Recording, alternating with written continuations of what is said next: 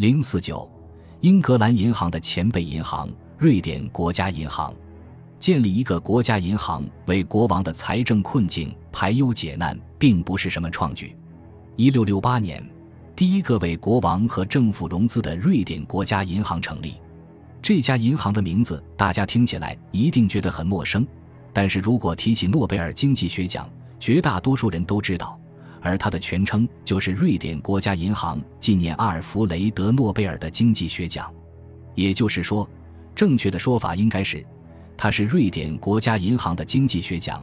并非由诺贝尔所设立，不包括在他的最终遗嘱里所列的五个奖项之中，即物理、化学、医学、文学和和平奖。它的由来是瑞典国家银行在成立三百周年之际，也就是一九六八年。因向诺贝尔基金捐款而设立，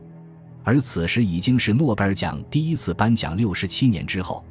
瑞典国家银行成立之时，并没有发钞的权利，倒不是因为政府的谨慎，而是因为之前为政府融资的一家私人银行——斯德哥尔摩银行的创始人约翰·帕姆斯丘奇及其合伙人，早在一六六一年就签发了欧洲最早的银行券，并承诺可随时兑换铸币。但很快，因为纸钞发行过量，到一六六三年明显贬值，心存疑虑的人们开始到银行兑换铜币。但是显然没有足够铸币储备的银行，在一六六四年完全停止兑换，关门歇业。瑞典政府接管了所有债务，到一六六七年才清算完毕。银行的创始人帕姆斯丘奇，同时也是纸钞的签发人，被关进大牢。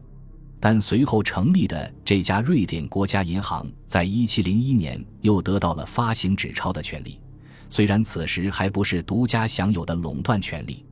成立英格兰银行的思路也是如出一辙，君主想自己开家银行，借钱给自己，彻底解决财政困境，这对于一个一天到晚向银行家借钱的人来说，倒也是个非常实际的想法。其实，无论是瑞典国家银行还是英格兰银行，